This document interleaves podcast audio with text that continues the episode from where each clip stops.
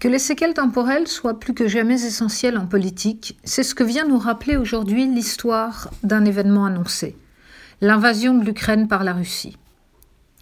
Publié juste au début des événements, l'essai intitulé Emmanuel Macron à contretemps que nous propose le philosophe Olivier Mongin, longtemps patron de la revue Esprit, et Lucille Schmid, essayiste et femme politique, a un ton prémonitoire. Il nous propose en effet une interrogation sur la justesse du temps de l'action politique. La difficulté vient du fait que si le temps est essentiel à la politique, qu'elle soit nationale ou internationale, la politique, elle, n'est pas maîtresse du temps. Leur thèse, Macron aurait été un président à contre-temps.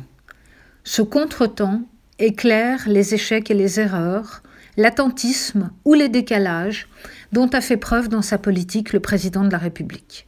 Décalage d'autant plus dommageable qu'à la dimension temporelle s'est ajouté souvent un décalage géographique ou social entraînant une forte contestation.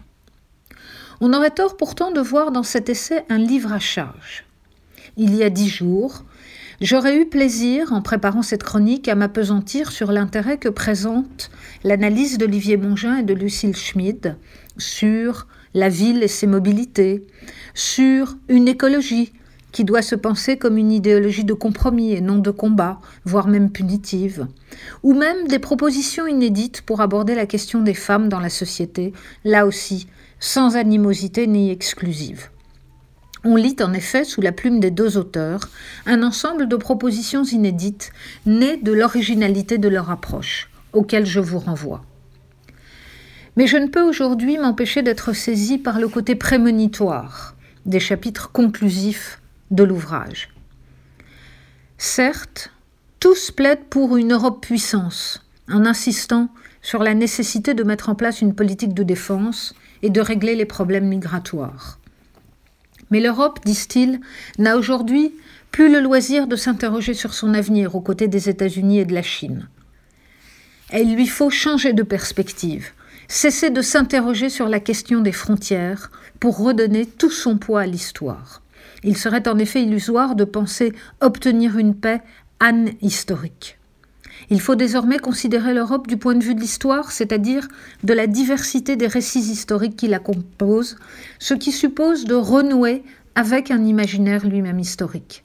Cela signifie concevoir l'Europe autrement que ne le firent ses pères fondateurs, comme un simple espace économique. L'Europe ne pourra affronter les défis actuels que si elle se conçoit au présent comme un individu historique, ce qui renvoie en interne à la proposition d'inventer de nouvelles dynamiques politiques. Reste une question qui nous ramène au débat franco-français. Rattrapé par le temps de l'histoire, le président Macron sera-t-il en phase pour la première fois avec le temps politique qui, vous l'aurez compris, est aussi un temps européen?